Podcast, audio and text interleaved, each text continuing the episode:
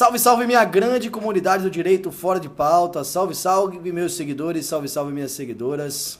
É mais um dia, mais um prazer falar com vocês. E hoje trazendo um tema que repercute e que está na moda também. Todo advogado, todo cidadão quer saber. Falaremos hoje sobre precatórios, aquele reconhecimento judicial de uma dívida que o ente público tem com o autor da ação, seja pessoa física ou pessoa jurídica.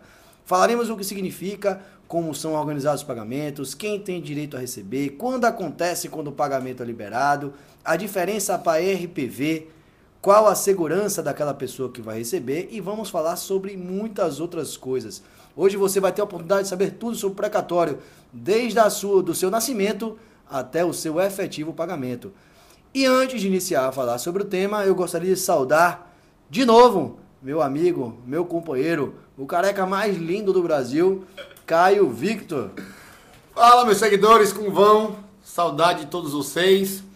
Rapaz, Fábio foi falando aí tudo que a gente vai falar sobre precatório. No final só faltou o que ocorrer, porque ele sabe que durante o episódio minha mente inquieta é, acaba trazendo diversas dúvidas e questionamentos que eu trago para essa mesa. E mais uma coisa, Hoje eu estarei aqui muito mais de ouvinte, porque eu preciso me aprimorar na questão de precatório e para não fazer isso sozinho, a gente resolveu fazer o quê?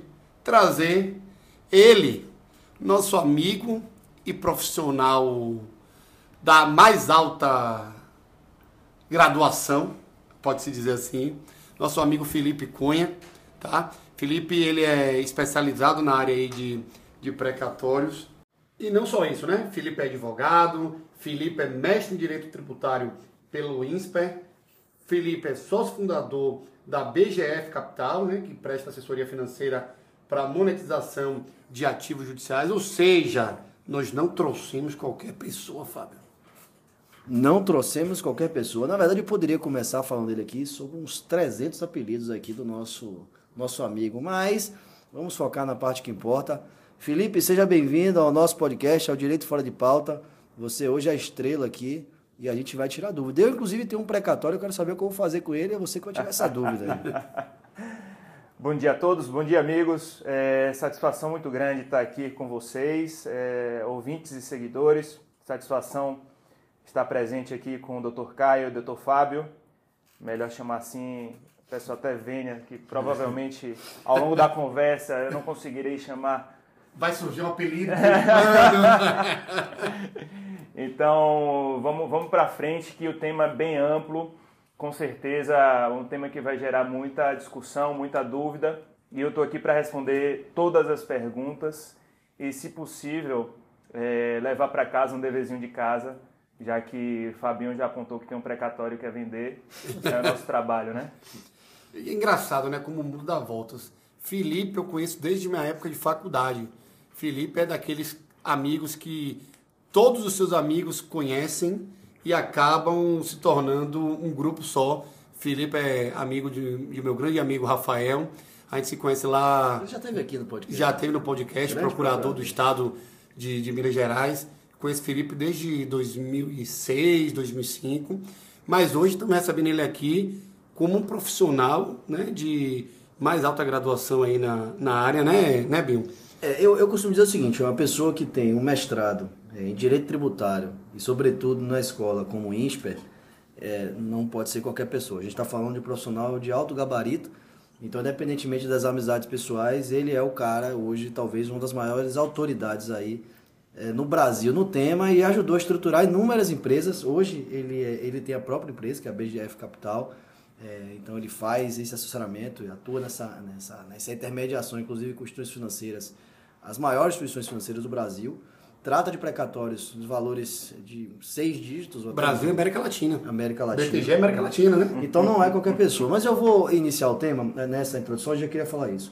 A intenção de trazer Felipe hoje é porque existe realmente uma dúvida, tanto dos advogados como das pessoas, de como é que funciona esse pagamento. As pessoas sabem que o precatório tem uma previsão constitucional, né, lá no artigo 100 da Constituição uhum. Federal, uhum. e uhum. depois você vai falar mais das questões de regulamentos, né, mas 100 e seguintes da Constituição Federal. É, sabem que existe uma outra figura que chama RPV, uhum, que é a requisição uhum. de pequeno valor, né? Que é pagamento de um valor menor e um uhum. pouco mais rápido A gente já falou dela aqui no podcast. É, exato. Vamos até falar um pouco mais dela. Só que as, a maioria das pessoas não sabe como funciona, quanto tempo tem, né, para se demora para receber um precatório, na verdade, quanto tempo demora para receber esse valor de pagamento. As pessoas às vezes têm dificuldade de entender quando o precatório municipal, estadual e federal, né, a diferença de tratamento e também de tempo que se tem para receber. As pessoas às vezes não sabem que esse precatório é um, um ativo, né, que é possível de comercialização, na verdade, uhum. hoje é, a BGF, que atua com direito creditório, também com precatório, ativos judiciais, uhum. trabalha justamente com isso.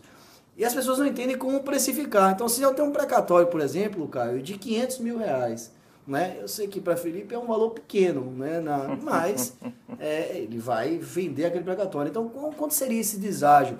Eu tenho certeza que ele não vai chegar para mim e falar que, ah, não, Fábio, é 40%, 50%, porque deve ter inúmeras variáveis. Uhum. Mas eu queria ter essa, essa noção, e é esse o objetivo de hoje, de trazer o mago do precatório, nosso amigo Felipe. E é engraçado, porque eu vou repetir, hoje eu estou aqui muito mais como ouvinte nossos seguidores e ouvintes hoje vão me ver falar menos do que o normal, que eu imagino que é uma tristeza para vocês. né? É uma tristeza, mas eu vou ouvir muito.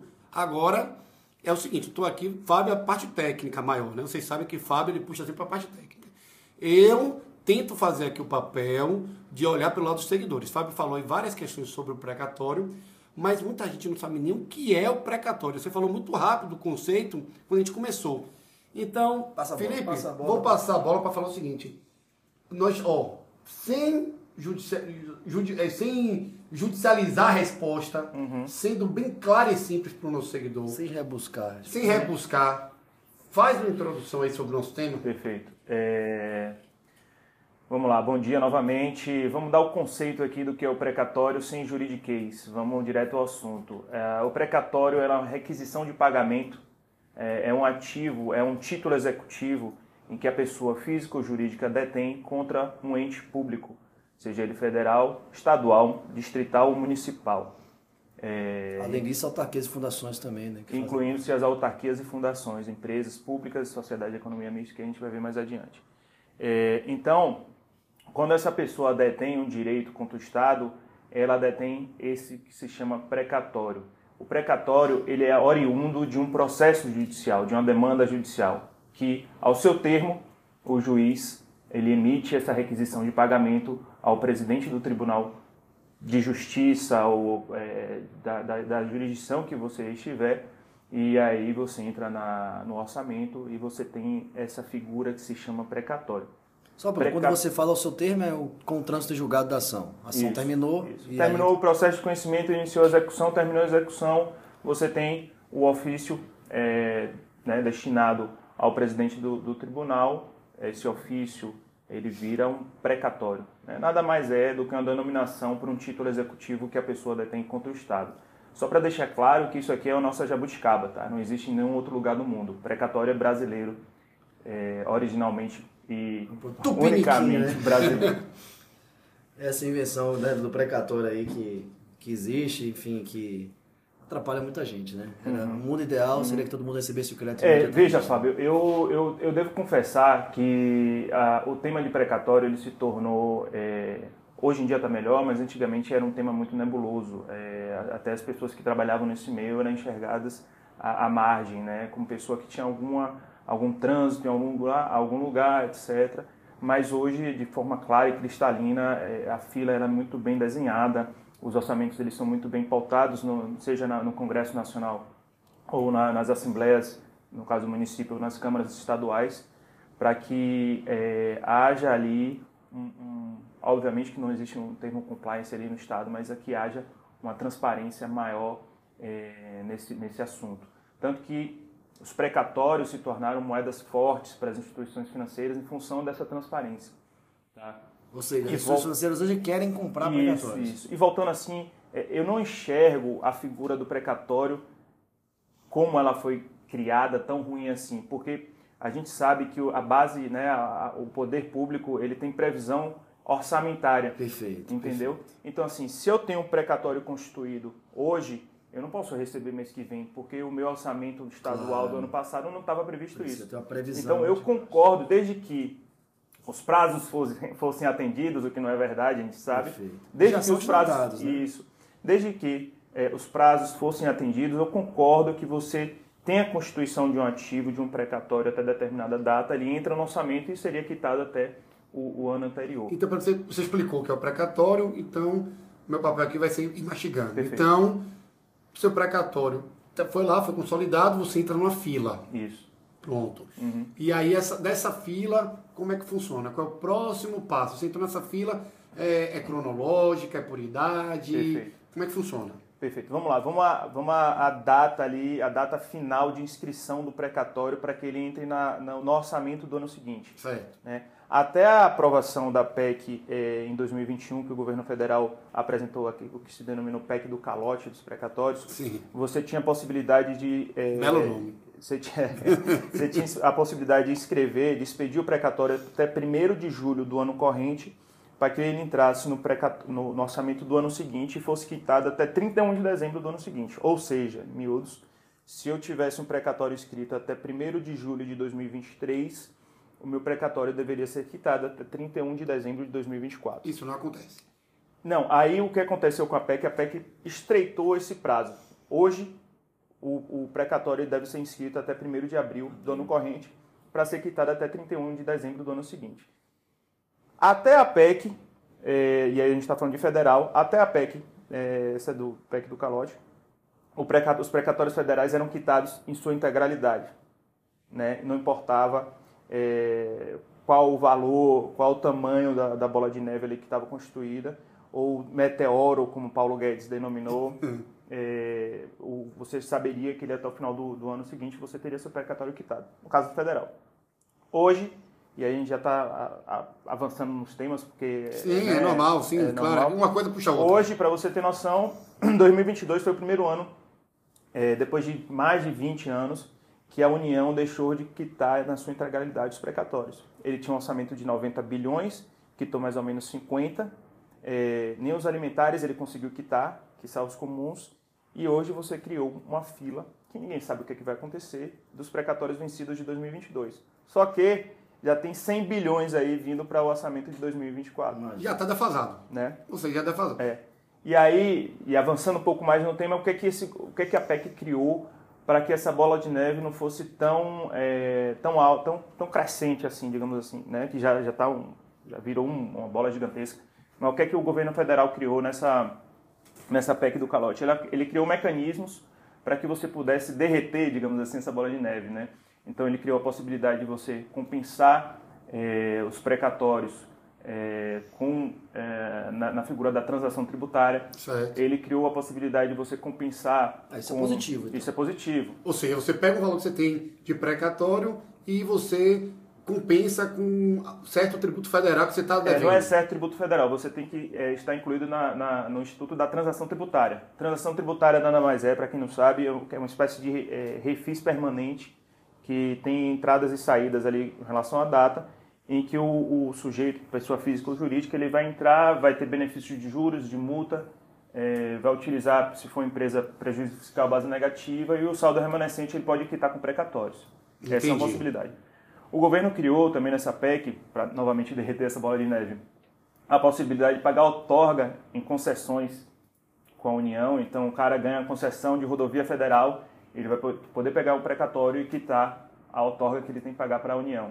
Certo. O governo criou também Sem deságio, valor normal. valor normal. Só vai, ter, pode. o- é, só vai ter as atenções tributárias que, Claro. que, que são inerentes, ou, ou, ou- ou se- digamos, os Elas honorários também, entendeu? É, o governo criou a possibilidade da pessoa utilizar precatório para comprar imóveis públicos também, Sim. entendeu? Então são mecanismos que, que o governo cria Tentando reduzir essa tentando bola. reduzir essa bola que foi criada em 2022. Só que a lei é muito linda, a regulamentação é muito linda, a prática, a, a brincadeira é bem diferente. Saiu uma matéria no Valor Econômico, eu recomendo vocês lerem, sobre essa questão de outorga, que, que as empresas têm encontrado grandes dificuldades para quitar, né, para compensar os precatórios. Então, assim. Está tudo escrito, mas na hora de executar, a dificuldade aparece. É, exatamente, exatamente. E agora, você está falando muito da questão federal, Uhum. né? Da questão federal. E aí, me desculpe a ignorância, Não, mas claro. eu sempre ouvi é, principalmente nas questões estaduais, quando eu advogando, né, militando aí no dia a dia, a pessoa dizer para mim, ó, se for para precatório, esqueça que você é, não vai ver esse dinheiro, não é isso? isso? Você não vai ver esse dinheiro tão cedo. Então, assim, pelo que eu estou percebendo, uhum. existe essa questão federal, mas que está se buscando meios para poder tentar resolver isso. essa bola de neve. Mas nos estados também é assim, ou nos estados existe uma demora muito maior? Porque, pelo que eu sei, a gente dizendo que é, para receber o precatório são 5, 6, 10, 20 anos. Caio, a gente trabalha com, com processos. É, você tem noção, a Bahia tá o primeiro da fila da Bahia de 2008. Precatório inscrito em 2000, de orçamento de 2008. Peraí, peraí, peraí, peraí, peraí. Você está me dizendo que a primeira pessoa hoje para receber é uma pessoa que o precatório dele foi, dela foi consolidado em 2008. Orçamento 2008. Sendo que atrás, do, atrás desse 2008, você tem um processo que durou mais de 20 anos. Entendeu? A pessoa não está nem viva às vezes. Não, tem bisneto. Né? Tem, é, são, esse precatório aí são várias pessoas, é, 16 se não me engano, tem gente ali que já tem bisneto. Tem noção. Isso aí, é, isso aí é o caso da Bahia. Na Bahia, é. Tem algum estado que Pronto, a, a é, é melhor? É, é, assim, veja só. É, hoje você tem uma previsão constitucional em que você pode pegar débitos inscritos em dívida ativa até mais ou menos março de 2015 e compensar com os, os, os tributos, seja ele municipal, estadual, federal. Claro que cada ente vai ter sua legislação própria e sua regulamentação própria para que isso aconteça. Uhum. Só que ela é muito pouco usada aqui na Bahia, por exemplo. Vamos trazer um pouquinho para a Bahia, que é muito pouco usada na Bahia. Eu faço parte da comissão de, de precatórios da OAB e uma das discussões era essa. Por que, que é pouco utilizado esse mecanismo? É, desconhecimento, é a necessidade de caixa, a, a, legislação da Bahia prevê a necessidade de, um, de uma entrada de 20%, 25%. Será que faz sentido? Entendeu? É, então você tem essa previsão constitucional, tá? no caso da Bahia. Só que a Bahia, é, e eu escrevi sobre isso recentemente no Bahia Notícias, a Bahia ela tem que puxar essa mesma legislação federal, é, desculpe, ela tem que puxar esses termos, esses artigos da Constituição, Sim. que se tornou uma, uma, uma, uma lei, uma regulamentação é, com relação à União, e trazer uma legislação estadual prevendo as mesmas, as replicar, mesmas premissas. Replicar. É, pô, você pode compensar, é, tra trazer uma espécie de transação tributária para cá, trazer uma espécie de outorga.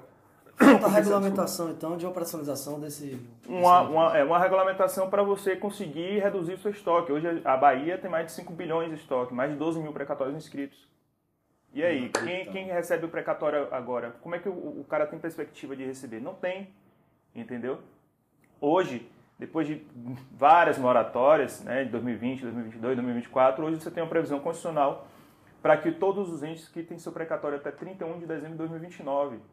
Como é que vai quitar até 31 de... Está entendendo? Uhum. É, foi publicada todo ano, é, você tem a, a, decisão sobre o plano de pagamentos né, do, uhum. de cada ente. E aí eu vou falar especificamente no Tribunal de Justiça da Bahia. Uhum. Então, em dezembro foi decidido que a Bahia ia pagar, você tem a discussão né, entre, entre, entre o Estado, digamos assim, e o tribunal, sobre quanto é que o Estado vai dar para o tribunal para pagar os precatórios. E o, e o, tribunal falou, meu amigo, você tem que me dar aqui é 700 milhões por ano para eu quitar tudo até 2029. A gente sabe que o Estado não vai conseguir. Não vai. Você tem um limitador de receita corrente líquida, tem um mínimo previsto na Constituição, mas você também tem um limitador ali é, do, do, das verbas do Estado. O Estado tem uma verba, como todo ente, carimbada. Sim. Será que vai sobrar essa verba?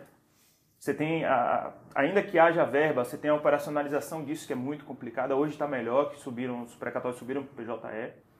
É, mas antigamente era tudo manual.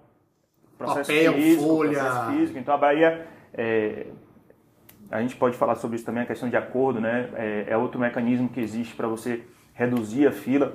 Ah, eu ia te perguntar sobre isso. Né? Esse, existe também uma. A gente está falando de precatório. A gente já sabe que precatório, então, é um reconhecimento judicial uhum. dessa dívida. É a forma que um ente público, seja ele municipal, estadual, federal, uhum. já sabe que demora para receber esse valor. Demora. E a gente não tem perspectiva de melhoras, pelo menos no curto espaço de tempo. Embora né, uhum. toda a luta aí de vocês, que principalmente que atuam nesse mercado. Eu cheguei, inclusive, é, já ia até chamar pelo apelido, uhum. a, a vamos dizer assim, né, a transitar nessa área de precatório quando eu fiz uma pequena associação com um escritório que trabalha com um mercado mais especulativo. Uhum. E quando foi, basicamente ele atuava na compra e venda é, desse precatório. Uhum. Então ele trazia pra gente alguém que queria vender o precatório e a gente procurava agências, no caso, né? Não a agência do porte da, da, B- da BGF, né? Mas A gente vai entrar na, BGF. Já a gente vai agência, entrar na uma BGF. agência menor. e ela então sabia que existiam pessoas que tinham interesse na compra daquele precatório porque eles poderiam fazer a compensação tributária, etc e tal. E sempre tinham umas questões que depois eu vou te perguntar sobre. Eles perguntavam qual era a natureza jurídica. Precatório é desapropriação, esse precatório é de alime- alimento. Isso certeza que tem alguma diferença em relação ao pagamento. E aí ofereciam um, um deságio. Então, assim, era muito especulativo o mercado. O que existia parecia que era corda de caranguejo. Assim, cada um puxava como se ele tivesse um direito sobre aquilo, porque queria ser comissionado naquele precatório e a coisa não acontecia. Mas enfim, a gente sabe que o precatório hoje é um produto comercial. Ele se vende, ele se vende. E aí eu chego naquele ponto. Já que demora tanto, né, e as pessoas às vezes ah, não aceitam perder tanto, ah, eu não vou vender porque na verdade eu tenho direito a um milhão, estão me pagando 200 mil reais, eu estou perdendo tanto. Mas se a gente pegar aqueles 200 mil reais, já falamos até sobre isso também, e, e aplicar pelo mesmo tempo que aguardaria, talvez o valor fosse próximo ali e eu tive- já tivesse uma liquidez. Eu te pergunto, como é que funciona o mercado? Trazendo um pouquinho dessa compra e venda. Eu tenho um precatório. O que é que eu posso fazer? Eu posso, então, fazer um acordo com o tribunal. Eu queria que você explicasse como é que é isso em relação ao pagamento. Eu posso vender esse precatório. E aí você pode falar um pouquinho sobre deságio. Eu posso fazer compensação tributária, embora falte regulamentação nesse sentido, pelo que eu estou entendendo. E o que mais eu posso fazer com o precatório? Eu tenho precatório hoje e preciso de um dinheiro para comprar um- uma casa. O que é que eu Perfeito. posso fazer? É, a gente costuma dizer que E, o. e, Felipe, já aproveita nesse momento e pode exemplificar, você está aqui à vontade, está Uhum. em casa, pode exemplificar com- em relação, é, utilizando como exemplo a empresa a qual você é sócio Perfeito. e que mexe com isso. Então, Uhum. pode já incluir isso aí para poder o pessoal entender de fato como é que funciona. Perfeito. BGF Capital. BGF. Rapaz, olha só, é, a gente costuma dizer que o precatório ele se torna um ente familiar da pessoa que detém. Porque a pessoa passou tanto tempo no processo Vira um judicial, vira velho. Rapaz, porque você conversa com, vamos dizer, é, tem muito precatório de servidor público, por exemplo. Sim. E o, o servidor público está ali na luta há 20 anos. Eu tenho um, eu tenho um no É. escritório. o servidor público está na luta há 20 anos e aí entra na fila, vai esperar 20, mais 20 anos, então aquele precatório constituído ele se torna um ente querido que ele não tem vontade de perder, digamos assim. Só que ao mesmo tempo a gente tem que Ele entender. cria um apego. Cria, cria, cria um apego, né? Não consegue, é um acumulador de precatório. Então, Fábio, o que ele tem que entender, é, primeiramente, é que muito embora haja esse apego, é, ele precisa monetizar, ele precisa botar esse dinheiro no bolso para realizar o sonho dele. Ele precisa é, colocar esse dinheiro no bolso para fazer uma estrutura melhor da casa dele, pagar uma faculdade da filha, viajar, uma piscina, pagar conta, Fazer pagar uma farra. dívida, fazer farra. Em vida, e não só em vida, como a possibilidade de curtir esse dinheiro, não esperar até, sei lá, 75, 80, 90 anos, não, não, não, vou- não dizendo que essa não seja a melhor idade, mas é muito melhor você aproveitar com 60 do que com 80 As e por aí vai, físicas, né? né? Exatamente. É, então, o, o que, que a gente proporciona para as pessoas, né? Só para puxar um pouquinho aqui para o meu lado. É, é essa possibilidade de você não aguardar o Estado é, pagar você, pagar o seu direito, pagar o seu direito de um ato ilegal que ele cometeu com você há 40 anos atrás, há 30 anos atrás, em que ele ficou ali segurando até que, que foi formado o precatório, filho, enfim. Voltando um pouquinho, qual é a possibilidade primeira que existe para você receber o precatório é, com maior celeridade? É por meio de acordo. Né? Então, o Estado da Bahia, vamos dizer, o Estado da Bahia. A cada mais ou menos dois anos, o Estado da Bahia publica um edital de acordo, onde nele constam ali as premissas é, para que a pessoa se habilite. Então, durante 30 dias, as pessoas vão lá se habilitar, e aí depois de 30 dias fecha esse acordo, as pessoas são habilitadas, e aí, claro, o acordo ele tem uma previsão orçamentária. Então, digamos, o último acordo foi 377 milhões. Então, não são todos os precatórios que, é, que Deve ter o limite de valor. limite de valor, esses 377 milhões. Ele, ele prevê. Eu falo individualmente, por exemplo. Só pode entrar nesse acordo quem tem precatório Não, até um milhão? Não, não, veja, a regra é a seguinte: é, a Constituição permite esses acordos e o limite máximo de deságio é de 40%. A Bahia sempre aplica esse limite máximo de deságio de 40%. Sim, tá? entendi. Ou Então, seja, ele recebe 60% ele recebe do valor. 60% do valor de face. É muito melhor do que negociar. De imediato. De me- é, medi- calma, não é de imediato, né? É. o edital tá lá prevendo essa possibilidade de você entrar no acordo e o Estado lhe paga 60%. A cada dois anos isso acontece. É, normalmente a cada dois anos tem um edital, mas sempre escorrega aí e acaba sendo dois anos e meio, três anos, Certo. tá? Depois E eu quero tem, que você fale como a pessoa vai saber como tomar conhecimento desses editais. Perfeito. E aí é o seguinte, é, o edital ele, ele é aberto, né, como eu disse, ele é fechado, habilitam-se os credores e esse precatório, os precatórios habilitados vão entrar numa ordem ali de lotes. Normalmente, vamos dizer do, vamos falar do último lote, foram 377 milhões, certo? As pessoas se habilitam. Quem chegar primeiro, Quem chega be- primeiro bebe o leite, bebe a água mais limpa, mas não, é mais ou menos assim. É, o cara que teve um precatório inscrito ali, foi em 2021, o cara que tem um precatório recém inscrito, ele não, não consegue chegar nele. Ele não vai conseguir chegar nesse acordo. Porque é tanta gente na frente dele, A ordem também que eles levam nesse acordo é é, cronológica. acaba sendo cronológica também. ah, então os recentes nunca Os conseguem recentes ser nunca vão- beneficiados. é, não conseguem ser beneficiados porque tem um, um- o recurso é escasso, Sim. né? não, é, não é infinito. Então a previsão lá, 377 milhões, como eu disse, vai habilitar lá. Habilitaram-se 2.100 precatórios, nesse caso, que foram formados em lotes de 100. Só que aí escorregou, escorregou, escorregou, vem finalizar agora em dezembro desse ano. Então essa é uma possibilidade, você aderir ao edital de acordo, nem sempre é, a É pessoa vai divulgado. conseguir ser... Não, é divulgado, é amplamente bem- divulgado. Tá? Pelo, o, o, o, o novo juiz, ele faz uma, uma- ele amplificou bastante essa questão de, de mídia e tal, etc. Jornal, diário oficial. e, pelo e por meio do advogado. velho. O advogado sempre vai comunicar ao, ao seu cliente, ao credor, que existe ali a possibilidade de acordo, que foi aberto uma possibilidade de acordo com o Estado. Então, o melhor acesso, primeiro, é o seu advogado. O segundo melhor acesso é por meio das, das propagandas ali do, do Tribunal de Justiça, etc. Certo. Então, assim, primeiro ponto é, bom para você antecipar seu precatório é por meio de edital. Quais são as mazelas desses editais? Né? Quais são as peculi- peculiaridades? sempre tem, né? Sempre. Sempre. Primeiro é que se você tiver um precatório constituído com outra pessoa, digamos que você e seu irmão tinham uma propriedade, essa propriedade foi desapropriada, foi formado um precatório, você tem 50%, seu irmão tem 50%. O precatório que tem, é, o que eles denominam, né? Cada um detém um, pre- uma parcial- um precatório parcial, Sim. você não pode aderir a acordo. Você só pode aderir na integralidade, só pode uma pessoa ter aquele precatório e aderir. Se você tem honorários contratuais daquele precatório, seu cliente, o honorário contratual fica destacado no precatório. Sim. Se você quer entrar no acordo, se você quer aderir ao acordo, seu cliente não, você não pode aderir ao acordo.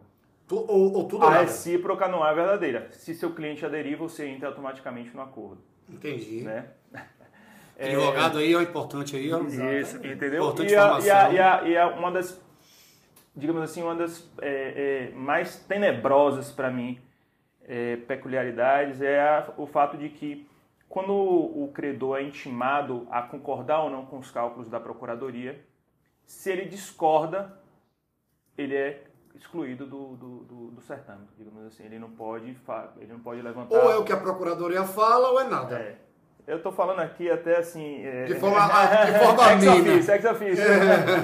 Entendeu? Porque o que a gente sabe é isso. é- é- são tantos precatórios né, ali habilitados, o trabalho é tão árduo, o trabalho é tão amplo, que não dá tempo realmente pro cara ficar parando e analisando na minúcia e tal. Então, pô, quem não concorda, normalmente ali não, não prossegue no acordo e volta para a fila, né, para ordem cronológica. Então, Então, o precatório você pode receber de forma normal, guardando.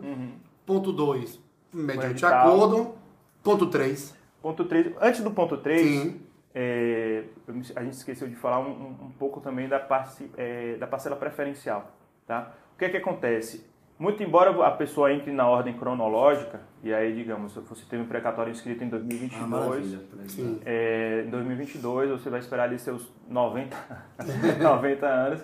Mas se você é maior de 60, tem doença grave, aquelas doenças que estão ali naqueles incisos do imposto de renda, que é, é um rol taxativo que não deveria ser, até uma crítica aqui que eu faço, Sim. porque existem outras mil doenças que não estão ali, né? pra- Que são pra- graves do mesmo são jeito. graves do mesmo jeito. Você tem a possibilidade, a gente está falando aqui da Bahia, de antecipar até é, cinco vezes o RPV. Tá? Cinco vezes o RPV aqui na Bahia. Hoje, o RPV na Bahia, a partir de 2020 ou 2021, é de 10 salários mínimos. Exatamente. Só que a maioria dessas ações, elas ainda eram da época de 20 salários mínimos, então ele considera ali 5 vezes 20, 100 salários mínimos. Então a pessoa acaba recebendo uma boladinha boa, né? Que está acima de 60 ou, ou com doença grave. É, normalmente essa, essa, essa preferência, essa parcela preferencial, ela entra também numa listazinha, Sim. mas que ela é é, Mais enxuta. Ela é mais enxuta e ela é mais É célere. uma fila preferencial que praticamente só tem pessoas com É, e com ela- precatório preferencial, né? É, é, e aí ela entra nessa lista preferencial e é- ela, ela, ela, ela caminha bem rápido, em 60, 90 dias e recebe esses 100 É salários. interessante. Né? É bem interessante. Essa é diferente de RPV, ele falou RPV, a gente vai falar sobre isso aí. É, não tem nada a ver com RPV. Fila É. preferencial é uma outra questão, RPV que... é, só um, é, só uma, é só um parâmetro, é só uma premissa para atender é, essa verba antecipada, entre aspas, a- essa verba preferencial que ele vai receber dentro dentro do precatório. Se o cara tem 500 mil, né? Ele recebeu ali cento e poucos mil, e, pô, beleza, já, já recebi boa parte, recebi mais de 20% do meu precatório. A gente vai falar sobre a RPV lá na frente, mas só para o pessoal ter noção. A RPV, na verdade, é uma questão de pequeno valor, que é uma modalidade também de pagamento dos entes públicos, quando não atinge até um determinado valor, como é, Felipe falou, no caso da Bahia, até 10. No caso da União Federal, é, Felipe, quanto hoje? Exatamente. É, a União Federal, acho que são 60 salários. 60 e no âmbito municipal hoje eu posso falar da cidade de Salvador, são 5 salários, né? Uhum. Então é bem pouquinho, né, para quem tem ação, depois a gente vai falar sobre essas modalidades de ações aqui. Mas enfim, falamos de acordo. E aí, qual a segunda forma que eu tenho para A terceira. A primeira é você esperar. o tempo. Ah, é verdade. A terceira. Um primeiro é esperar, né? Isso. Se apegar a dormir com o precatório. Isso. A segunda é fazer o acordo dentro Isso. das possibilidades, sabendo de todas essas questões né, paralelas.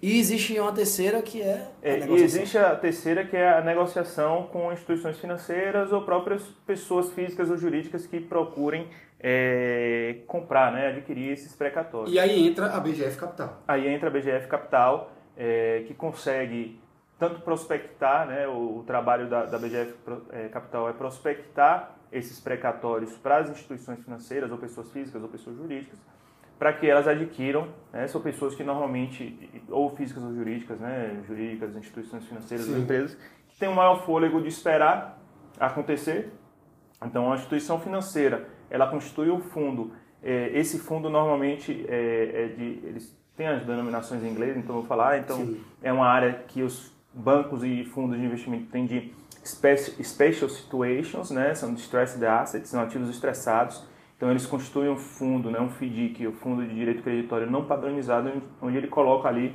a, a- todos os precatórios que eles compram. Eles prometem ao investidor um retorno e eles vão fazendo essa precificação, eles vão fazendo essa atualização, eles vão fazendo toda a diligência de risco, etc., viabilidade econômica, Ativos estressados. É, é, A gente ouve muito, né? E obviamente a gente conhece a expressão, mas nem todo mundo conhece. Explica o que é. Falei, a gente ouve muito, você ouve muito. Muita gente tá ouvindo, mas nunca ouviu. A gente ouve muito. Ouve-se falar. Ele acha que a técnica e a inteligência dele é Eu sou viciado em podcast, né? É. Então, embora eu não entenda de mercado financeiro, muito Uhum. mercado financeiro, eu ou- ouço muito podcast, né? De vários. Eu não vou citar para não ser, né? Falar, deixar de falar de alguém aqui. Mas eu ouço vários podcasts. E a gente sempre ouve essa expressão, ativos estressados, etc. Explica o que é ativo estressado. É, ativos estressados, como o próprio nome fala, é, são ativos é, que são de difícil liquidação. Então a gente está falando aí de precatórios, a gente está falando aí de grandes é, o que eles denominam de NPL, que são não performing loans. Você tem uma empresa que, que contratou, financiou algum algum dinheiro com o banco, ela não consegue performar. Você tem um mercado que compra esse, esse financiamento não performado, então também são considerados distressed assets, ativos estressados. Você quer repetir as expressões, cara? Não, é melhor. É melhor. O meu, ing- meu nível de inglês nesse ponto foi ultrapassado. São, são é, empresas ali que estão é, em recuperação judicial, tem algum ativo que, que é de difícil liquidação, monetização. Empresa que não está conseguindo, por exemplo, pagar um- uma execução na justiça Uhum. também. Então, tudo que você se depara com a, uma, uma, uma interferência ou uma impossibilidade de fácil liquidez ou fácil monetização São. é considerado aí um ativo Eu estressado. chego lá na BGF Capital e falo, Felipe, tenho aqui um precatório de 5 milhões Uhum. para receber. Que eu me Mas- apeguei. Hã? Que eu me apeguei, mas que está Ah, mais eu me apeguei, mas vou liberar. Mas não quero aguardar o tempo. Me ajude, Felipe. O que é que eu faço? Tome aqui. Perfeito. O que é que você vai fazer? Qual, qual é o passo? Perfeito. É, o primeiro passo sempre é, é mais comercial, né? Essa área de prospecção. Normalmente a gente costuma chegar ou na pessoa diretamente, ou a pessoa chega na gente. A gente tem muito advogado parceiro que ajuda a gente a prospectar. É, a gente tem muito sindicato também, já que a gente está falando de servidores, que a gente ajuda, que nos ajuda a prospectar. Então, o primeiro trabalho é esse de garimpo, vamos dizer assim, de prospecção. Quando a pessoa chega pra gente e fala, ó, eu tenho um ativo aqui, eu tenho um precatório estadual da Bahia de 5 milhões, como você disse, eu quero monetizá-lo, eu quero vender, eu quero antecipá-lo. A gente procura sempre fazer um envelopamento desse ativo, né? O que se chama envelopamento? A gente vê nesse mercado, como o Fábio falou aí recentemente, essa corda de caranguejo, muita gente querendo se beneficiar de alguma coisa. Então, as pessoas começam a se tornar encaminhadores de e-mails, encaminhadores de ativos. Participei do processo. Participei do processo. Então você chega num banco ou num fundo de investimento desse, o cara recebe por dia 100 precatórios. O que, é que vai diferenciar? É a maneira como você vai apresentar o produto. Como tudo na vida, né? A- a- o comercial e a apresentação, é, você se torna, é, você tem uma preferência naquela análise do banco do fundo porque você preparou tudo aquilo para ele de forma mastigada. Então a gente vai pegar o seu precatório, a gente vai estudar o seu processo, vai estudar o seu precatório, vai ver se, se dentro do seu precatório teve alguma penhora, vai se- ver se dentro do seu precatório teve algum pagamento de parcela preferencial, a gente vai atualizar seu precatório, a gente vai sugerir uma precificação do seu precatório ao banco. Claro que eles vão fazer tudo isso. Mas, Mas obviamente você também- vai trabalhar mas, obviamente que a gente ajudando, né, dando já essa precificação, ele vai revisar o que a gente fez. Ele não vai partir do zero. E se ele escolher o precatório da sua, da sua empresa, não, desculpa. Uhum. O precatório que chegou até a sua empresa é vantajoso para todo mundo. Para você, para eles óbvio. e Uhum. para a pessoa que entregou para Então, assim, a gente faz todo, essa, todo esse trabalho, a gente apresenta o banco. O banco se interessou, ele também vai fazer a diligência dele, até por um dever de fidúcia que ele tem com os investidores. né? É obrigatório ele fazer a diligência, a viabilidade jurídica e econômica do precatório, a viabilidade Uma jurídica análise, né? né? e da- do próprio cedente. Então, pô, o cara não pode ter certidão positiva da Receita Federal. O cara não pode ter, a depender, né? O cara não pode ter uma certidão positiva trabalhista. O cara não pode ter certi- um protesto. Ah, então ele funciona como qualquer venda. Ele precisa estar totalmente regular com totalmente regular regular. Existem bancos e bancos, fundos e fundos. Salvo for possível- possível conflito negativo, né? Isso. Assim, é, existe um, um limitador ali, né? Digamos assim, uma margem que o cara, uma margem aceitável de dívida.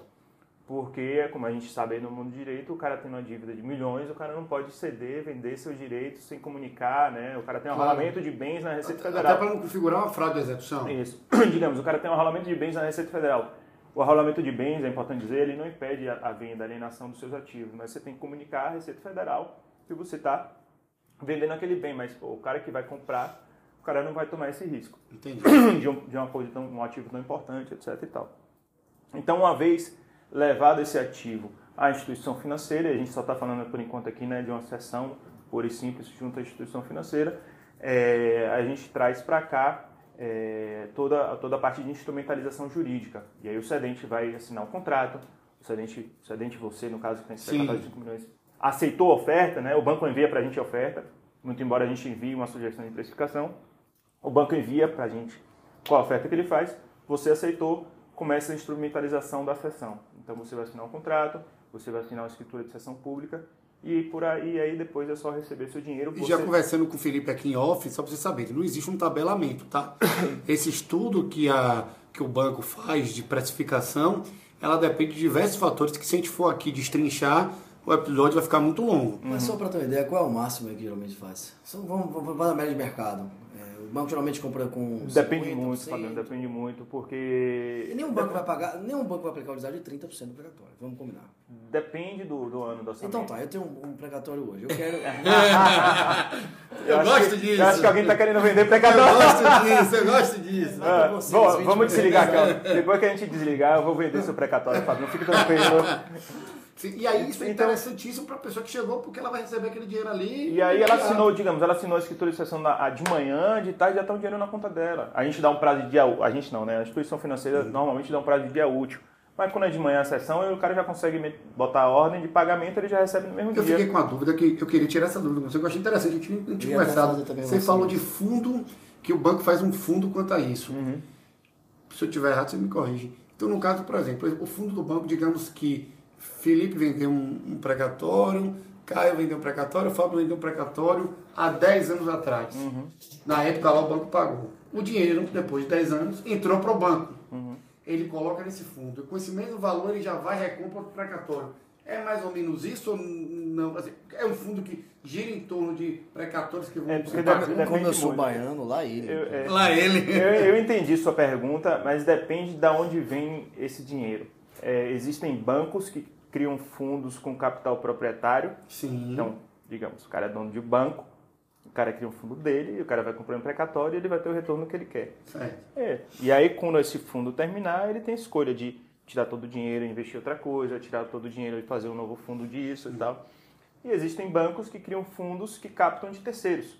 É outro dinheiro, é outro risco. É o investimento para esse terceiro que está deixando E, dinheiro. é- e aí o terceiro normalmente vai ter que querer aquele, remuneração, aquele dinheiro de volta remunerado. Aí você falou que ele recebe o dinheiro do- na tarde, por exemplo. Uhum. Mas a gente em off também estava conversando, parece que existem alguns gatilhos, né? Uhum. O banco ele faz análise de risco, olha, assim, tanto determinado tempo ele recebe um valor maior. É. Ele, como é que funciona isso? É, aí só, só para deixar claro aqui uma coisa, ele recebeu dinheiro e aí, meu amigo, é... Esquece. Esquece, acabou. Ele não, tem, ele não corre mais risco algum é, se, o, se o Estado entrar O novamente em comprou o moratória, risco. o branco comprou o risco. Tanto que por isso que ele compra com deságio, ele compra o risco. O banco entra na situação. Isso. Então, assim, a não ser que haja dolo, fraude, simulação, etc., como a gente sabe que tudo na vida Claro, né, é passível. tem que, é É passível, direito civil da vez. né? É, ele vendeu, porra, tá bonitinho. Tem, não tem com o que se preocupar. Vai botar o dinheiro no bolso e vai fazer o que ele quiser com aquele dinheiro. Como eu disse, vai pagar a faculdade da filha, vai fazer uma casa, vai viajar, farra. Nossa, e se entendeu? o banco eventualmente não for receber, o banco Teve, um, teve um cara que o sonho dele, que a gente, a gente realizou esse sonho, Sim. o sonho dele era ter uma piscina em casa. É, você falou piscina, eu imaginei que tinha sido um caso É. prático. Hum, deve ser legal, né? E o cara vendeu o precatório e o cara fez a piscina. O cara me ligou para agradecer, doutor, você tem que vir aqui e tal, lá no interior. É, então, Imagina, assim, são várias coisas, entendeu? Então, assim, o banco comprou, meu amigo, se tá tudo ok, o risco é todo integralmente do banco. O banco apresenta, a, a- só falando um pouquinho da operação, o banco passa a ser detentor daquele, daquele precatório, ele apresenta uma petição, ele atravessa uma petição no, no, no- no processo do precatório. O precatório é um processo administrativo, tá, pessoal? Não é um processo judicial, é importante dizer isso.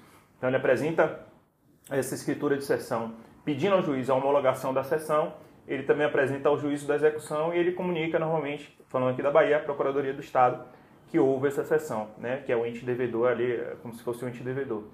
E aí, uma vez homologada essa sessão, ele entra na fila ali como qualquer um e fica aguardando. Como disse, como ele tem maior fôlego e ele tem um retorno Claro. que ele estima ali em X anos, ele tá de boa, tá tranquilo ali até receber o dinheiro. A gente tá com tempo. Eu sabia que esse episódio ia ser bem comprido. É, quando, é, quando a gente começou a falar sobre ele. É, A gente discutiu A A gente isso. tá aqui desde seis e meia da manhã, são 11h15 agora. é, eu falei, olha, vai ser. Mas eu assim, é muita informação e a gente nem tá dando todas as informações. Vamos né? ouvir no podcast por etapa, gente. Então, assim, eu 10 vou, eu vou conduzindo 15. já para o final, para a gente né, já arrematar algumas questões assim, com as dúvidas mais objetivas Tá. em relação ao precatório. Então, a gente já falou aqui sobre o que é, né, como é organizado o pagamento, quem tem direito a receber, é o que acontece quando eu pagar o precatório, o que se fazer com o precatório se você não quiser que ele fique um ente né, querido na sua família, que ele não fique estressadinho com você. A gente falou sobre design de precificação, muito embora você tenha escondido o jogo em relação a isso. né? Nós falamos... é, Sobre a área de atuação de Felipe, sobre as questões preferenciais, falamos sobre é, ele, né, a atuação da, da BGF, né, Capital, essa questão de captação de precatório. É, eu tenho algumas é, questões finais é, que envolvem essa questão de precatório é, e também depois eu vou fazer uma consideração final, por que surgiu esse tema de precatório, né, agora, para conversar sobre isso. Mas é, quando eu, eu falei, quando eu tem, meio que assim, eu transitei nesse mercado especulativo e as pessoas perguntavam sempre para mim assim, olha, é, qual é a natureza do precatório? É um precatório de desapropriação? É um precatório alimentar? É um precatório oriundo de aposentadoria? Como se isso fosse determinante para precificar. E eu queria entender, nessas espécies, se isso efetivamente é relevante, Felipe, na questão do interesse da instituição financeira, a gente está falando de instituição financeira porque aqui tem fôlego que compra geralmente, né? É, para comprar esses precatórios. Então, por que ela se preocupa tanto com a espécie desse precatório? Ah, um precatório judicial oriundo de uma indenização que eu tive com a Embasa, na Bahia, por exemplo. Ah, meu precatório, na verdade, é de uma desapropriação do terreno que eu tinha que foi construído na rodoviária. Então, é, Por que é tão importante para o banco saber qual a espécie desse, Perfeito. desse precatório, né? E além disso, também aí já puxando um gancho, e porque existe diferença também de interesse em relação ao precatório eh, municipal, estadual e municipal, federal. Veja, é, vamos falar um pouquinho aqui do federal. Tá? É, qual a grande diferença entre alimentar, comum tributário e comum não tributário? Você tem noção, como eu disse, a União ela nunca, ela nunca entrava em mora, nunca assim, há mais de 20 anos ela não entrava em mora. Com a PEC do calote, a gente teve em 2022 a primeira vez, depois de muito tempo, que ela criou essa bola de neve. Até calote e a emenda complementar seria 13 114. Isso, as duas. isso, isso, isso. Eu acabei no, no, no, Não, no é, mera, mas é, isso porque mesmo. todo mundo só conhece com PEC do É calote. É, e na PEC, ela previu a ordem de pagamentos. E qual era a ordem de pagamentos? Alimentares até 180 salários, alimentares até tal, alimentares até tal, alimentares com preferência. Né? Então, nessa bola de neve, os primeiros precatórios a serem quitados com o dinheiro que estava disponível eram os, ali- os alimentares. Muito embora ele não conseguiu nem pagar todos os alimentares. São aqueles de dívidas trabalhistas, por exemplo? São alimentares, via de regra. Não gosto. é, tem, um, tem um professor meu que fala que não, essa palavra não existe, então assim. Normalmente é, são é, oriundos de é, discussões de servidores contra a União. Claro. Ou de honorários cumbenciais, entendeu? Perfeito. Então a gente tem aí essa figura do precatório alimentar. É importante que se diga que no ato da sessão a natureza do- jurídica do, da- do precatório ela não muda. Entendi. Então, por que é mais interessante para a instituição financeira comprar um precatório alimentar? Porque, muito embora ela agora seja sujeito ativo ali daquele precatório, Ela continuará ela sendo continua alimentar. sendo alimentar e ela vai ter preferência na ordem de pagamento, aqui nesse caso do federal que eu estou falando. Então, se eu comprar os precatórios comuns, tributários ou não, nem passaram perto de serem quitados em 2022.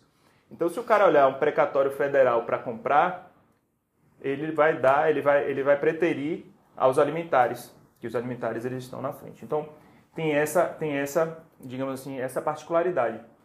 E também as próprias retenções, que, que é outro, né, outro mundo de discussão aqui, as retenções eh, dos precatórios alimentares, eles são, elas são diferentes, normalmente são diferentes daquelas, daqueles precatórios comuns. Vamos dizer, normalmente os precatórios, o que é está na, o que é que tá na legislação? É, 10833. É, a retenção que é feita nos precatórios é de 3%. E ali você vai poder compensar quando você declarar no ano seguinte. Só que de servidores, normalmente que provém de ato ilegal do Estado, é diferente. Ele vem a retenção do RRA, que é um imposto de renda calculado a partir de rendimentos recebidos acumuladamente. Só para fazer um breve resumo, foi um mecanismo que se criou para que você não abrisse mês por mês daquele ato ilegal do Estado e fizesse as retenções. Então, a Receita Federal criou esse mecanismo, porque a gente está falando de 20 anos atrás. Claro. Né? Então, como é que vai recalcular esse imposto de renda lá atrás? Então, criaram esse mecanismo denominado RRA. E você também tem a retenção do FUNPREV, aqui na Bahia, no caso, né? que é a contribuição previdenciária. Então, o, o, o valor eh, a receber do cedente ele acaba se- sendo um pouco menor, porque ele tem mais retenções, embora né, Entendi. ele seja preferencial. Então, assim, vai influenciar no recebimento, vai influenciar na precificação, vai influenciar um pouco na análise, mas o que a gente tem que ter em mente, especialmente aqui nessa figura do federal que eu lhe falei, é que os alimentares eles são mais valorizados do que os comuns, tributários ou não tributários. Entendi, Tá. perfeito, perfeito. Acho que a E lógica qual foi a serve, segunda né? pergunta? Acho que a lógica serve também para o Não, estadual eu e acho municipal. que isso. É, aí, ó, aí qual a grande diferença entre município, estado e, e união e Distrito Federal? Existe uma questão de interesse, né? É, a tem pessoa a que compra, ele vai comprar justamente para compensar determinado tributo. É, Essa a- a é, aí, aí a gente entra no, no- na, na outra seara, aí, na, no outro tema que é de compensação. Veja só, é, hoje no Brasil são mais de 200 bil- bilhões de estoques precatórios. Considerando São Paulo, tem mais de 40% desse estoque, entendeu? Então, quando você olha para São Paulo, que tem 40% desse estoque, que está no regime especial. O regime especial, e aí já é outro tema, né? Existe regime geral. que a gente né? chama Felipe aqui outro dia? É. Regime geral e regime especial. Regime geral é aquele que quita o precatório no orçamento né, correto. O regime especial é o cara que já está em mora há um tempão, como é o caso da Bahia. Então a precificação é diferente. Bahia é diferente, né, cara? Mas, o- Infelizmente, nesse aspecto é diferente para ruim. Nós somos melhores em tudo, mas é, isso aí- mas a gente é diferente em tudo. Ah, e aí o cara vai precificar um precatório de Alagoas. O estado de Alagoas está no regime geral, ou seja, o estado de Alagoas ele paga bonitinho. Então, o banco ele... vai chegar, e se for oferecer, vai oferecer um deságio menor. Vai, vai oferecer um deságio menor para quem tem precatório de Alagoas do que para o estado da Bahia, que tem aí seus 5 bilhões de, de estoque. Entendeu? Entendi. Entendi. Então, assim, é, é, muito mais um interesse, né? Até a PEC 103, 114, a PEC do calote, você tinha a União, os precatórios federais assim. Você inscrevia no ano e era quitado no ano seguinte. Então era um cheque portador. Você comprava e sabia que ia receber. Então o deságio era ali o quê? 20%, 25% falando de deságio. É o que o Fábio queria. queria. Na época que os precatórios federais eram quitados. Deixa eu fazer então, uma pergunta, uma provocação rápida aqui. É, eu sou servidor municipal, ou sou servidor estadual, mas vamos lá, como servidor municipal. Estou servidor municipal e ingressei com ação, consegui o direito lá e o município então é, expediu precatório. E aí, quer dizer, o ofício aquisitório uhum. se formou né, um, um precatório. E aí eu tenho lá para receber, sei lá, 30 mil reais. Uhum. É, tipo, eu tenho esse título de precatório que vale a 30 mil reais. E eu deixei de pagar uma dívida de IPTU. Uhum. Né, de Aliás, eu não, o Caio, né? Caio tem seis imóveis aí, então acho que ele conseguiu acumular 30 mil reais de IPTU. Eu posso compensar elas por elas? Velho, é, veja bem, eu, eu até peço para quem estiver ouvindo acompanhar, é, a gente está com a coluna agora no Bahia Notícias, eu vou sempre escrevendo é, sobre as peculiaridades. Então, acompanha, né, lá a coluna. As peculiaridades aí da, da, dos precatórios. é diferente, Porque forma profissional diferente. É existem, diferente. não, é como você falou, esse, esse, esse debate nosso aqui era para durar sete dias, Sim. entendeu? Porque existem nuances que um assunto puxa, puxa é, outro. Eu, eu vou, é, fazer, assim, fechar um contrato com a Netflix e a gente vai fazer uma série. Você assim, tem, assim, é, você tem que entender o seguinte: você tem uma, uma, uma Constituição Federal, você tem a, uma resolução do CNJ que cuida disso tudo, que chama Resolução 303, mas você tem cada tribunal com pensamento. Então, cada tribunal de justiça estadual pensa de uma forma, cada tribunal regional federal pensa de uma forma, cada tribunal regional do trabalho pensa de uma forma. Faz sua própria lei. Faz sua própria lei, suas próprias retenções, suas próprias atualizações, embora tudo esteja ali destrinchado na resolução.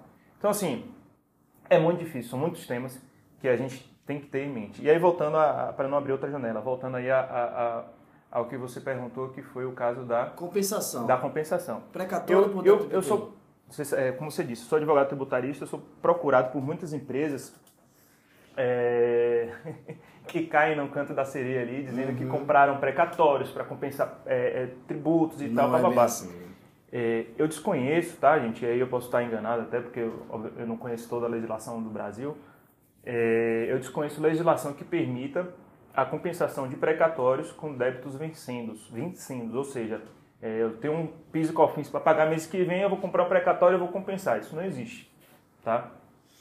Não existe também você comprar um precatório para compensar débitos vencidos. Regra, tá? Normalmente. Inscritos de dívida ativa. É, não, não inscritos. Então assim, eu tô lá, eu ainda não, não eu ainda não tô nem executado, ainda não está nem minha conta corrente lá na Receita Federal, eu vou comprar, vou comprar um precatório para compensar, eu vou comunicar, não existe. Tá? O que você pode fazer é o seguinte: é, previsão constitucional, que tem aqui legislação da Bahia, legislação de Salvador, já que a gente falou de PTU, que é até débitos inscritos, débitos em dívidas ativas inscritos até março de 2015, você pode fazer o pedido. Artigo 101 da Constituição Federal. Você pode fazer o pedido e compensar. Isso aqui, é, até, até a PEC 103, PEC 103 114 era o que existia.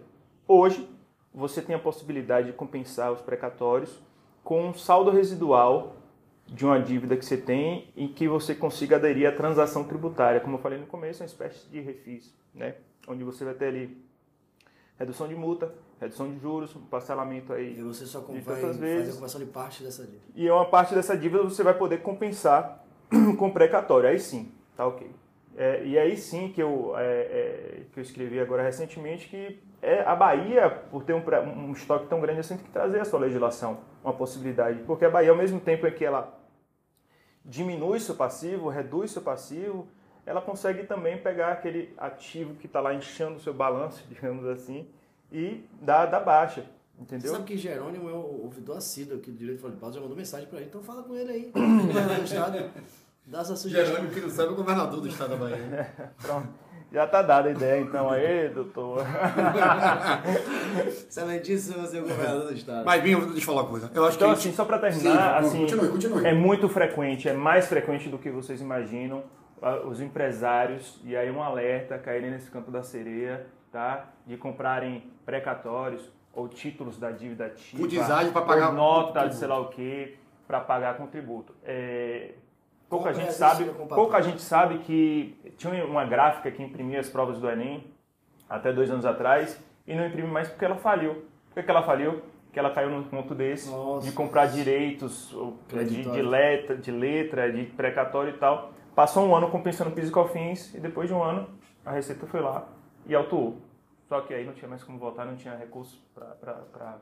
É, agora então nós chegamos aqui na parte final e a gente falou que falaria sobre isso e antes eu intro- introduzir esse assunto... Porque eu sou chato do tempo aqui, viu? Eu ia explicar. É, esse tempo tá grande aí, né? Vou Fazer um milagre da edição. É, o, por que surgiu o tema precatório para cá? Há pouco tempo atrás, houve uma decisão do Supremo Tribunal Federal que igualou, né? Aliás, não é que igualou. Disse que as empresas públicas, sociedade de economia mista, desde que atuasse no ramo de prestação de serviço, né, e que fosse majoritariamente controlada por um ente estatal, poderiam fazer o pagamento, elas estariam sujeitas ao regime precatório IPV. Isso aconteceu e foi um colapso né, para muitos advogados que atuam nos juizados especiais, né, perante a Lei 9.099, que se viram com é, dificuldade de recepção de valores perante, principalmente, a Embasa, né, que é a empresa de concessionária de água aqui na Bahia. As pessoas tinham crédito para receber, achavam que ia receber na forma do 523 lá do, do Código de Processo Civil, e de repente ele se viu na nova modalidade. Assim, a relação ainda é de consumo, mas o pagamento vai ser via precatório. Aí, tipo, mas será que então que eu vou ter que esperar esse valor? Eu falei assim, olha, tem que ver qual é o limite. E, e, e Felipe já falou aqui que desde 2021, né, se alterou para 10 salários mínimos. Anterior a isso era 20 salários mínimos, então primeiro tem que ser questão da lei que vai reger o tempo, né? Se o seu crédito é anterior a isso, você conseguiria eh, de uma forma mais facilitada. Por que eu estou dizendo limite de valor? Porque é o seguinte, existe uma outra figura que nós não falamos aqui, só citamos, que é a figura do RPV, requisição de pequeno valor. Então, RPV é uma forma diferente e uma forma antecipada de receber aquele valor do ente municipal, estadual ou federal até um determinado limite de valor. Então, é só para fechar. Eu queria entender, claro, né, que você falasse tecnicamente da questão da RPV. Essa é a requisição de pequeno valor. Quando é que ela pode acontecer? E aí eu vou falar de um caso específico que aconteceu comigo. É, por exemplo, eu tive uma ação na, perante a Justiça Federal e saiu um valor de honorários para... Pera aí, rapaz. Esse negócio claro. aí não entra em RPV, não. Mas aí é que tá, o valor realmente superava né, o, o teto de RPV, superava o teto para a expedição da RPV. Só que aconteceu, é, o nosso escritório já tem 15 anos, já- então a gente teve profissionais que passaram por aqui e atuaram e fizemos inúmeras parcerias.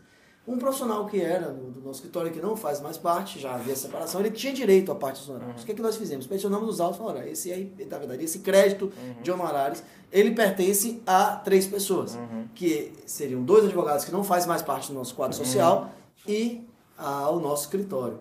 E aí o juiz entendeu que poderia ser expedido, então, três RPVs. Então nós fugimos da questão do precatório para a aplicação da regra da. RPV, porque é, cada um teria o direito daquilo ali. E eu achei fantástico, né? Muito Foi bom. uma ideia que nós tivemos no escritório, deu tudo super certo.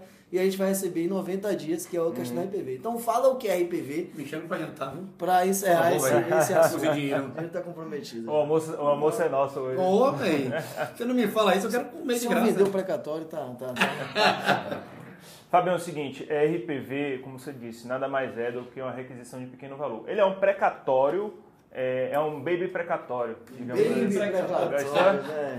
A gente teve aqui precatório estressadinho. Pra cá. precatório que a gente já pega e dorme, agora tem um baby precatório. Então, ele nada mais é do que a mesma figura, é uma requisição, é um direito, é um, é um, é um título judicial contra um ente, né, que foi ali é, expedido em função de uma demanda judicial, só que de um valor bem menor. A previsão constitucional é que o federal é até 60 salários mínimos, os estaduais e Distrito Federal até 40 e municipais até 30. Embora a gente saiba que na Bahia ele pode chegar até 40, que na Bahia foi reduzido a 10. E municipal a 5. É, no municipal 5. Então, o que, é que eu tô fazendo, o que, é que eu tenho feito muito lá no escritório? A, a, a ação do, do ITIV. Nossa, não sei se você é- sabe, né? Então, a ação do ITIV, também. a ação do ITIV vai dar ali, sei lá, 5 salários, 6 salários, 7 salários, 10 salários. E o cara vai ter que abrir mão para não entrar em precatório na fila do A gente falou disso no episódio Eu aqui, tenho um caso. Eu, É isso, meu eu tenho- imóvel agora é bebê. Fugiu completamente. Eu não vou abrir mão. Sinceramente, não vou abrir mão. É, então é isso, Fábio. A gente não está falando de BR Cardoso, a gente está falando, a gente tá falando de apartamentos comuns aqui, né? na- na- 300 mil, 400 Entendeu? mil. É, eu tô, na, eu É isso. situação, mas assim, eu, eu, eu até vou falar de estratégia, eu vou dar uma dica. né? O que que acontece? Eu comprei o imóvel junto com minha esposa. Uhum. Fizemos a aquisição do imóvel juntos. Então são duas pessoas aí querendo imóvel, né? Uhum. Então, nós pagamos a IPV, então, aliás, nós pagamos o ITV. Uhum. Então, eu posso fracionar, né? Com dois IPVs, um para cada pessoa ou não. Desde que você, assim, é como eu disse, né? A gente sabe, a gente como advogado sabe que cada juiz entende de uma Claro, forma, tô- a- interpreta de uma forma a legislação. É, um juiz vai falar que é uma unidade familiar, vocês pagaram juntos e aquilo ali é, é só um direito de vocês. A não ser que vocês sejam casados em, em separação De regime de total separação. separação total de bens. Aí pode É, mas assim, o que se vê normalmente, especialmente municipal, é a galera abrindo mão. Porque a Absurdo, fila municipal da Bahia, do, do, do- do- a fila de precatórios do A gente fazer um, um, município de episódio Salvador. sobre TV também, né? Um A gente não fez. Episódio? Fizemos já? Fizemos da questão do TV. Do TV. Você tá esquecendo, a gente não fez o episódio. Fato é, sobre a Deixa o questão- cara é, fato né? é, fato é, é, são requisições de pequeno valor que são pagas até 90 dias. É, é um direito constitucional que você tem aí, né, para não entrar nessa fila gigantesca. Só que a cada ano que passa, essa, esse limite máximo, embora previsto na Constituição, ele não vai sendo nem, nem de longe visto pela legislação de cada ente. Então a gente está falando que o município pode ter até 30%, a Bahia tem 5, seis vezes, né? São seis vezes mais o limite. A, a- o estado da Bahia poderia chegar a 40 e agora está em 10. Então a Bahia olha Nossa. quatro vezes para cima. Então assim, eu, é, eu considero que a melhor forma, e é claro que se você tiver, não estou falando de se você tiver 30 mil reais no município da Bahia, você abrir Estado mão, né? É, o, estado, o, Ou município de Salvador, desculpe. desculpa. É, mas assim, se você estiver muito próximo do limite de PRPV, abre mão. Abre mão, pega o RPV e vai-se embora, entendeu? Porque Não, com certeza. a gente está falando de cinco salários, dá o quê? Se- Sei lá, 6.500 reais. 1.320 vezes 5. Não, não sei não. É, mim, é isso mesmo, Vou 6.500 pegar a reais. É isso, aqui, tá? 1.300 vezes 5 dá 6.500. Pronto. Pronto, então a gente está falando de mais ou menos 6.500 reais. 6.600. É, você tem ali um, um direito que vai ser, sei lá, que é de 8, pô, velho, abre mão. Abre mão, pega a grana e vai ser É obrigatório, já é, o ITV hoje é 3%, né? Fábio, É. Não podemos mais continuar. O tempo está esgotado. Então a gente recebeu uma Ó, mensagem aqui, né? Eu quero, eu quero participar de mais podcasts aqui com vocês. eh, e aí a gente tenta estreitar o assunto, né? Falando de cada particularidade que a gente vê. Então a gente pode falar das antecipações eh, para as instituições financeiras, detalhar um pouco mais, das compensações, de que forma que a gente pode, né, os Pode mecanismos que as PECs criaram. A gente pode falar como são as retenções, né, e quais são as dúvidas das retenções. Pô, será que a retenção ela tem que ser feita em nome do cedente ou do cessionário com na sessão? Eu estou com um caso prático desse lá na empresa. Sobre o ganho de capital, se é legal. Aí não, ou aí a é gente legal. tem, né, as pessoas que cedem, elas devem pagar ganho de capital sobre a verba que recebem. Pô, isso é um tema Ou importantíssimo. pode receber a restituição. É, então, e É, aí, e aí a gente tem também, é, peraí que o Caio vai me cortar, deixa eu falar. Não, não vou cortar Eu quero não. estar aqui no próximo, Não vou cortar chame. não. Não vou cortar não. Eu ia falar outra coisa. Eu ia falar que imagine, vocês já viram, né, a qualidade técnica de Felipe e que nós vamos fazer questão de na descrição colocar o e-mail de Felipe, o Instagram de Felipe para qualquer dos nossos ouvintes que tiver dúvida, quiser ou dúvida ou quiserem virar cliente de Felipe ou quiserem tirar uma dúvida, possam entrar em contato com segue aí no ele. Instagram, Felipe Boladão. Qual é o seu Instagram, Felipe? Deixa aqui registrado. É, a gente vai deixar registrado, é o FNR Cunha, é o meu Instagram. É, o LinkedIn é o Felipe Cunha. Vocês também podem me achar aí no e-mail que o Caio vai dispor para vocês. Qualquer dúvida, e aí, especialmente sobre deságio, a gente conversa pessoalmente. Como eu vou conversar aqui com o precatório de Fabinho, que vai chegar já já. Negociações de precatório também. Lembrando que quem falar com o Felipe, fala que com de fora de pauta vai ser comissionado. Queria agradecer a todos vocês. Sinta de Desculpem um pouco a, o episódio longo, mas é porque quando a gente traz pessoas da qualidade de Felipe, né? Assunto não falta, a gente também quer tirar dúvidas, a gente também quer aprender, tá? E eu espero que esse esse episódio tenha tirado a dúvida de vocês, tenha ajudado vocês. Como a gente já falou, o Felipe está à disposição, tá? Quer falar, quer, quer se despedir, Felipe? Pode se despedir, agora pode. Olha só, ele botou 30 segundos aqui, então eu tenho que ser breve. Já perdi 10.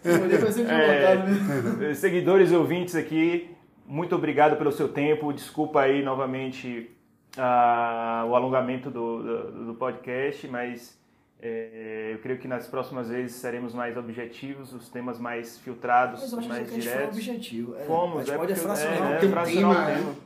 É, eu espero que vocês enviem suas dúvidas. Eu espero que das dúvidas gerem negócios e podem citar o Fora de Pauta aqui que a gente vai comissionar os meninos.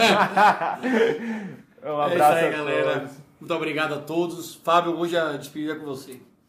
Obrigado, meus amigos. Foi um prazer tê-los novamente aqui ouvindo Direito Fora de Pauta. Já sabíamos que seria um episódio longo, mas esgotamos praticamente todas as dúvidas que tem em relação aos precatórios. Estamos à disposição nas redes sociais para responder as perguntas. Vocês podem caminhar diretamente para o Felipe na, no Instagram dele, que ele disponibilizou, lá pelo LinkedIn, ou também colocar aqui que nós vamos repassar. E o convite está feito, Felipe, quando você quiser retornar, ou se quiser retornar sempre, a gente A pode casa é fazer. sua. É, a casa é sua, né? A gente promete água e café. então, está sempre à Se disposição. for sexta, risadas, risadas. Se for sexta, tem uma cervejinha. E sexta-feira é, sexta-feira a gente pode fazer um negócio diferente, desde que não atrapalhe o meu churrasco. Um abraço a todos. Um abraço a todos, galera. Valeu.